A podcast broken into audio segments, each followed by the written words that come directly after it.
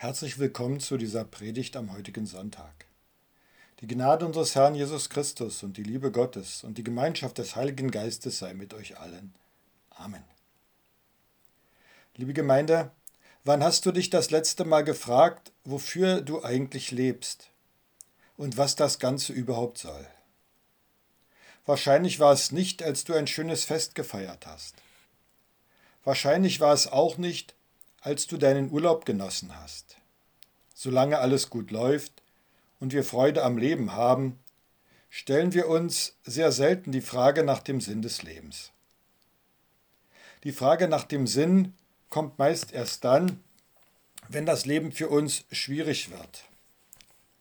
Wenn wir mit Leid, mit Schmerz, mit Verlust, mit Trauer konfrontiert werden wenn das Schwere des Lebens uns in die Mangel genommen hat und dafür sorgt, dass wir uns fragen, wofür das Ganze eigentlich?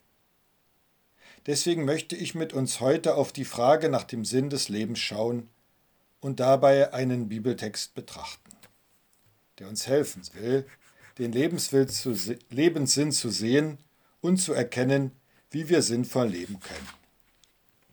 Ich lese aus 1. Kolosser 1, die Verse 9 bis 16. Wir bitten Gott, dass sein Geist euch mit Weisheit und Einsicht erfüllt und ihr auf diese Weise seinen Willen immer besser erkennt. Dann nämlich könnt ihr so leben, dass der Herr dadurch geehrt wird und er sich in jeder Hinsicht über euch freut. Euer Leben wird für Gott Frucht bringen, indem ihr in vielerlei Weise Gutes tut. Ihr werdet ihn immer besser kennenlernen und das ganze Ausmaß seiner herrlichen Kraft und Stärke erfahren, damit ihr geduldig und ausdauernd euren Weg gehen könnt. Ihr habt wirklich allen Grund, Gott dem Vater voll Freude dafür zu danken. Denn er hat euch zu seinen rechtmäßigen Erben gemacht. Zusammen mit allen, die zu ihm gehören, dürft ihr einmal bei ihm sein in seinem Reich des Lichts. Er hat uns aus der Gewalt der Finsternis befreit und nun leben wir unter der Herrschaft seines geliebten Sohnes Jesus Christus. Durch ihn sind wir erlöst, unsere Sünden sind vergeben. Christus ist das Ebenbild des unsichtbaren Gottes. Als sein Sohn steht er über der ganzen Schöpfung und war selbst schon längst vor ihr da. Durch ihn ist alles erschaffen, was im Himmel und auf der Erde ist. Sichtbares und Unsichtbares, Königreiche und Mächte, Herrscher und Gewalten. Ja, alles ist durch ihn geschaffen und vollendet sich schließlich in ihm. Liebe Gemeinde, vier Punkte möchte ich mit uns dazu bedenken. Erstens, sinnvolle Geschöpfe. Wir sind Gottes Geschöpfe. In unserem Predigtext steht, Christus ist das Ebenbild des unsichtbaren Gottes. Als sein Sohn steht er über der ganzen Schöpfung und war selbst schon längst vor ihr da. Durch ihn ist alles erschaffen, was im Himmel und auf der Erde ist. Sichtbares und Unsichtbares, Königreiche und Mächte, Herrscher und Gewalten. Ja, alles ist durch ihn geschaffen und vollendet sich schließlich in ihm. Diese Welt mit allem, was zu ihr gehört, hat ihren Ursprung in Gott. Am Anfang allen Lebens steht Gott. Er wollte diese Welt schaffen. Und wir sind ein Teil von dieser von ihm gewollten Schöpfung. Er hat uns seinen Geist eingehaucht, damit wir Leben haben. Deshalb ist unser Leben sinnvoll. Unser Leben ist in Gott und durch Gott mit Sinn erfüllt. Der Mensch wurde sorgfältig von Gott erdacht und geschaffen. Er wird liebevoll von Gott begleitet und behütet. Es macht einen großen Unterschied, ob eine Sache ein Zufallsprodukt ist, das ungewollt entstanden ist, oder ob da etwas ist, das von einer Meisterhand liebevoll gewollt geschaffen wurde. Der Apostel Paulus will uns in unserem Predigtext vermitteln, dass das so ist. Wir sind geschaffen von einem meisterhaften, unendlich großen Gott. Der Text will uns außerdem vermitteln, dass Jesus Christus ein Teil von diesem Schöpfergott ist. Deshalb können wir durch Jesus unseren Schöpfer erkennen. Wir können ihm begegnen. Es ist ein Gott, der seine Geschöpfe liebt und der sie nicht einfach nur geschaffen hat, sie dann ihrem Schicksal überlässt, sondern Jesus zeigt uns, Gott ist einer, der mit uns geht, der auf uns schaut und der alles, wirklich alles dafür einsetzt, dass unser Leben sinnvoll wird und gelingt. In Jesus Christus findet der Mensch zum Sinn des Lebens. Im Text heißt es so. Alles ist in Christus erschaffen und alles vollendet sich in ihm. Unsere Vollendung, unser Ziel, unseren Sinn finden wir in Christus. Und es ist wichtig zu beachten, dass jedes Geschöpf ein von Gott gewolltes Geschöpf ist. Die Probleme werden groß, wenn wir das aus den Augen verlieren. Da, wo wir Gott nicht mehr als den Schöpfer von jedem Menschenleben sehen, stehen wir in der Gefahr, dass wir mit Menschenleben unbedacht umgehen, dass wir gewalttätig, ignorant oder verantwortungslos anderen Menschen gegenüber werden. Ein Beispiel. In unserem Land gibt es immer weniger Kinder mit Trisomie 21, dem Down-Syndrom. Warum? Weil immer mehr Kinder mit dieser Behinderung vor ihrer Geburt abgetrieben werden. Viele haben sich ein eigenes menschliches Maß geschaffen, was sein darf und was nicht sein darf, damit Leben sinnvoll ist. Viele wollen für sich und für andere kein Leben, das durch sinnlose Krankheit, durch Behinderung, durch Belastung, durch Einschränkung das Leben schwer macht. Doch in Gottes Augen ist jedes Geschöpf geliebt und sinnvoll. Was denkst du, wann dein Leben sinnvoll ist?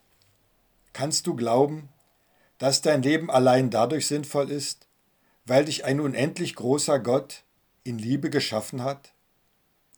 Egal was du kannst oder nicht kannst? Der zweite Punkt. Sinnvolle Befreiung. Im Kolosserbrief heißt es, er hat uns aus der Gewalt der Finsternis befreit, und nun leben wir unter der Herrschaft seines geliebten Sohnes Jesus Christus. Durch ihn sind wir erlöst, unsere Sünden sind vergeben. Wir leben in einer Welt, in der Schmerz, Leid, Tod, Trauer, Versagen zur Tagesordnung gehören. Da ist nämlich dieser Machtbereich der Finsternis. Der Machtbereich der Finsternis ist ein Teil dieser Welt. Es ist ignorant zu denken, dass wir ein Anrecht auf ein sorgenfreies, bequemes Leben hätten. Es ist naiv zu glauben, dass wir auf irgendeine Art erreichen könnten, dass der Schmerz in dieser Welt ganz zu vermeiden wäre. Selbst wenn wir alle guten Vorsätze und alle Klimaziele dieser Welt einhalten würden, leben wir immer noch in einer Welt, die von Vergänglichkeit gezeichnet ist. Und das nehmen wir auch an uns persönlich wahr. Jeder von uns wird älter und merkt, es kommen immer mehr gesundheitliche Einschränkungen hinzu. Das Einzige, was uns davor schützen könnte, wäre ein früher Tod. Aber den will ja keiner. Und auch der wieder ist ein Zeichen von Vergänglichkeit. Wir haben es also um einiges leichter, wenn wir akzeptieren, dass zu unserem Leben Schmerz, Leid, Ärger, Probleme, Trauer und Tod dazugehören, weil es immer noch diesen Machtbereich der Finsternis gibt. Doch, und das ist das Gute, die Finsternis hat nicht das letzte Wort. Denn sie wurde bereits von Jesus Christus besiegt. Er hat durch sein Kreuz und seine Auferstehung die Finsternis besiegt. Gott hat jetzt das letzte Wort. Jesus Christus hat seine Königsherrschaft bereits jetzt auf dieser Erde eingerichtet. Wir dürfen ein Teil davon sein. Wir dürfen in seiner Königsherrschaft leben und unterwegs sein. Damit haben wir einen ganz anderen Stand um mit den schmerzhaften Dingen unseres Lebens klarzukommen. Wir können damit ganz anders fertig werden, wenn wir im Machtbereich Gottes leben. Denn wir müssen nicht mehr alleine klarkommen mit unseren Problemen und unserem Versagen. Jesus hat dafür sein Kreuz auf sich genommen. Wir brauchen auch nicht mehr allein klarzukommen mit Schmerz und mit Trauer, sondern da ist ein liebender, ein fürsorglicher Vater im Himmel, der sagt, ich bin mit dir. Ich sehe deine Tränen und wische sie ab. Und die Kämpfe unseres Lebens, die müssen wir überhaupt nicht allein bewältigen, sondern da ist Jesus, der für uns kämpft und der für uns bereits gesiegt hat. Weil Jesus uns schon befreit hat, können wir hier und jetzt ein sinnvolles Leben führen. Drittens. Sinnvoller Auftrag. Nach der Befreiung durch Jesus bekommen wir einen sinnvollen Auftrag. Er beschenkt uns mit einem sinnvollen Auftrag. Johannes Hartl schreibt, Sinn liegt in dem, was man tut. Das Denken allein reicht nicht. Das heißt, allein von guten, klaren, theologisch oder philosophisch tollen Gedanken wird mein Leben noch längst nicht sinnvoll. Der jüdische Psychologe Viktor Frankl, der ein Konzentrationslager überlebt hat und der der Begründer der Logotherapie wurde, schreibt, es gibt nichts auf der Welt, was dem Menschen so nachdrücklich helfen kann, zu überleben und gesund zu bleiben, wie das Wissen um eine Lebensaufgabe. Für unsere Lebensaufgabe finden wir in der Bibel wertvolle Hinweise.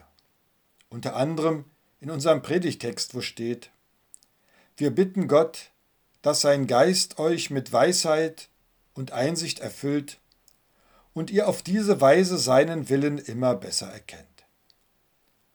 Dann nämlich könnt ihr so leben, dass der Herr dadurch geehrt wird und er sich in jeder Hinsicht über euch freut.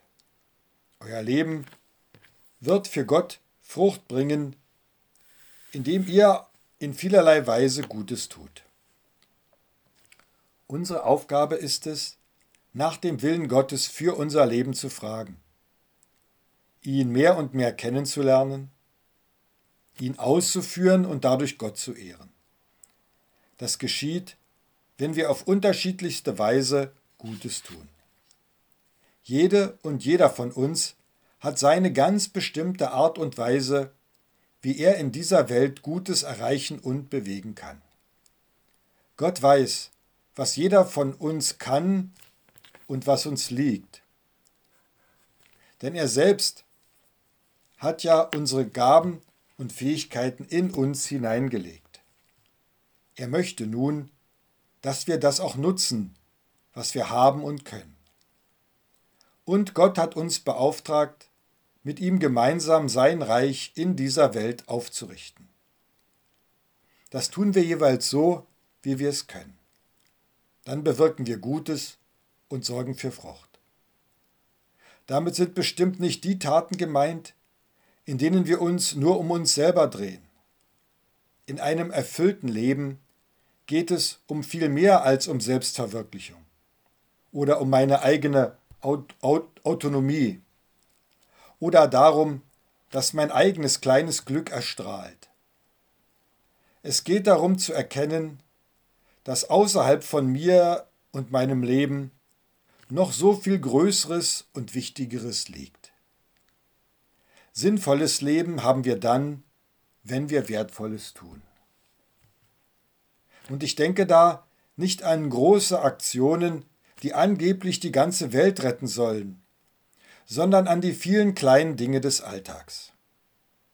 Die treue Sorge um seine Ehepartner, Kinder und Enkel. Die fürsorgliche Pflege von lieben Angehörigen und Freunden das treue Festhalten an guten Freundschaften, die regelmäßigen Besuche und Hilfeleistungen bei Nachbarn, der Einsatz in der Kirchengemeinde oder in wohltätigen Vereinen und Organisationen, das Ausleben von musischen oder handwerklichen Talenten, das klare Bezeugen unseres Glaubens, wenn wir darauf angesprochen werden. Die Folgen unserer kleinen Taten können wir auch merken. Wenn jemand zu uns sagt, vielen Dank, dass du das für mich gemacht hast. Vielen Dank, dass du das zu mir gesagt hast. Du hast mich ermutigt. Es war so hilfreich, was du für mich getan hast. Wenn wir merken, dass wir etwas Gutes erreicht haben, das über uns hinausgeht, wenn wir merken, dass wir Licht in die Welt gebracht haben, wenn wir dafür gesorgt haben, dass es ein klein wenig heller geworden ist. Unsere täglichen kleinen Taten sind von Bedeutung. Sie sorgen dafür, dass Gottes Reich sich ausbreitet. Deshalb sind sie sinnvoll. Der vierte Punkt. Zum Schluss geht es um das sinnvolle Ziel unseres Lebens. Die Frage nach dem Sinn des Lebens ist ganz eng verbunden mit der Grundfrage, was passiert eigentlich nach meinem Tod? Habe ich nur dieses irdisch begrenzte Leben oder gibt es da noch mehr? Es macht einen sehr großen Unterschied, ob ich davon ausgehe, ich habe nur das Leben jetzt hier zur Verfügung. Oder ob ich weiß, danach kommt eine Ewigkeit, in der die Finsternis keine Macht mehr hat, in der es kein Leid und keinen Schmerz mehr gibt und die angefüllt ist von lauter Liebe. Und es macht einen großen Unterschied, ob mir bewusst ist, dass da dann in der Ewigkeit meine hier gesammelten Schätze vergangen sind. Unser Predigtext lädt uns ein, dass wir uns freuen können auf etwas, das auf uns zukommt. Dort steht, ihr habt wirklich allen Grund, Gott dem Vater voll Freude dafür zu danken, denn er hat euch zu seinen rechtmäßigen Erben gemacht. Zusammen mit allen, die zu ihm gehören, dürft ihr einmal bei ihm sein in seinem Reich des Lichts. Ich kann Gott dafür danken und ich kann mich darauf freuen, dass auf mich noch etwas ganz Großes zukommt. Dass dann noch ein Leben kommt, das für alle Zeit in Gottes liebender Gegenwart sein wird. Dass mein Leben ein viel größeres Ziel hat. Mit diesem Wissen kann ich doch mein Heute viel leichter, viel entspannter leben. Wir können unterwegs sein mit einer Hoffnung, die so groß ist, dass sie mein Heute prägt. Und die dafür sorgt, dass andere Menschen auch von dieser Hoffnung angesteckt werden können. Denn da kommt noch etwas ganz Großes auf uns zu. Etwas Großes, Gutes und Heiles. Und diese Welt hier, das ist nur ein kurzer Abschnitt. Ich fasse zusammen. Gott möchte, dass wir ein Leben mit Sinn führen. Und dass wir durch diesen Sinn auch einen Halt in unserem Alltag haben. Wir können als sinnvolle Geschöpfe Gottes befreit leben. Mit sinnvollen Aufgaben. Und mit einem sinnvollen Ziel vor Augen. Amen. Und der Friede Gottes, welcher höher ist als alle Vernunft, bewahre eure Herzen und Sinne in Jesus Christus. Amen.